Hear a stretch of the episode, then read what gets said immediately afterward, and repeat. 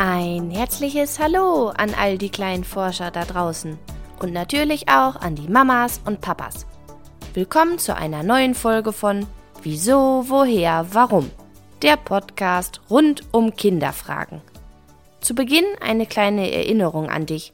Wenn du auch eine Frage an mich hast, die ich mal beantworten soll, dann schreib mir gerne eine Mail an kinderfrage@gmail.com.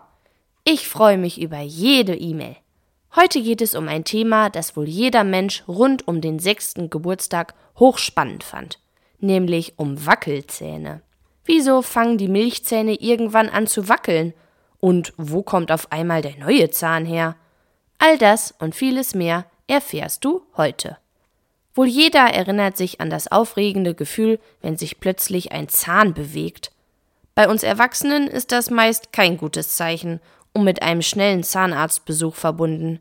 Aber bei Kindern beginnt eine spannende Zeit. Nun kann man mit der Zunge den Zahn hin und her schieben, Tag für Tag merken, dass er sich immer weiter biegen lässt, bis er schließlich rausfällt. Der erste Wackelzahn kommt etwa ab dem sechsten Lebensjahr, wobei man das nicht so genau sagen kann. Es gibt auch Kinder, die schon mit vier oder fünf Jahren erste Wackelzähne haben, oder andersrum erst mit sieben Jahren. Zahnärzte sagen aber aus Erfahrung, dass bis zum achten Lebensjahr auf jeden Fall der erste Wackelzahn da ist. Erinnerst du dich noch daran, welches dein erster Wackelzahn war? In der Regel fallen die Milchzähne so aus, wie sie auch gewachsen sind, als du als Baby Zähne bekommen hast. Das heißt, dass zu Beginn die unteren Schneidezähne wackeln und ausfallen.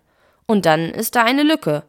Aber nicht lange, denn genau dort folgen dann ganz automatisch sogenannte bleibende Zähne. Warum heißen die Zähne denn bleibende Zähne? Naja, das ist eigentlich ganz einfach, weil diese Zähne nicht mehr irgendwann Wackelzähne werden, sondern dich ab sofort für dein ganzes Leben lang begleiten.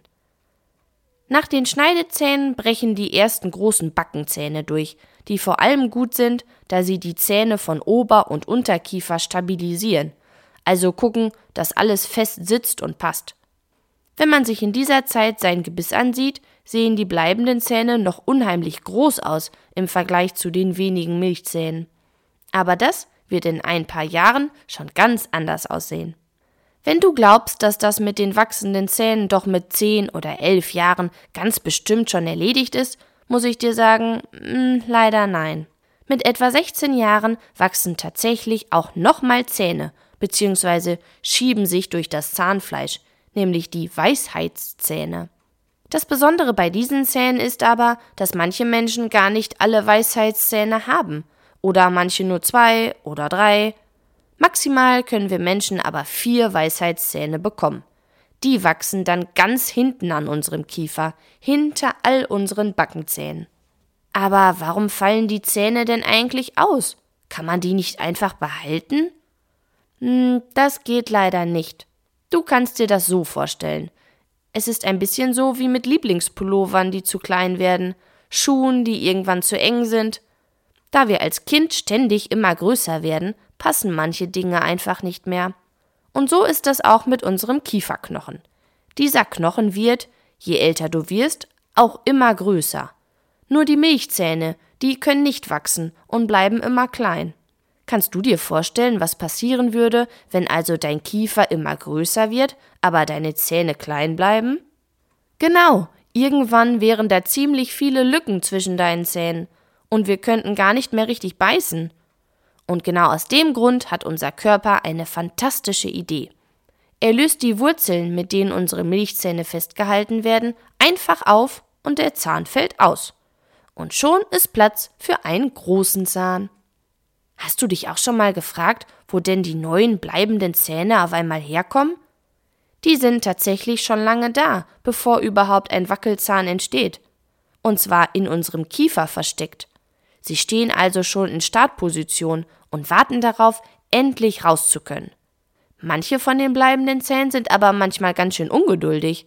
Dann kann es schon mal passieren, dass die neuen großen Zähne zu sehen sind, obwohl der Milchzahn auch noch da ist dann scheint es so, als würden die Zähne in zwei Reihen wachsen. Zahnärzte nennen das Haigebiss. Denn bei Haien ist das tatsächlich ihr ganzes Leben lang so. dass sie Zähne in zwei Reihen hintereinander stehen haben. Bei uns Menschen ist dieses Haigebiss nur für eine kurze Zeit, da der Milchzahn dann zu wackeln beginnt und ausfällt.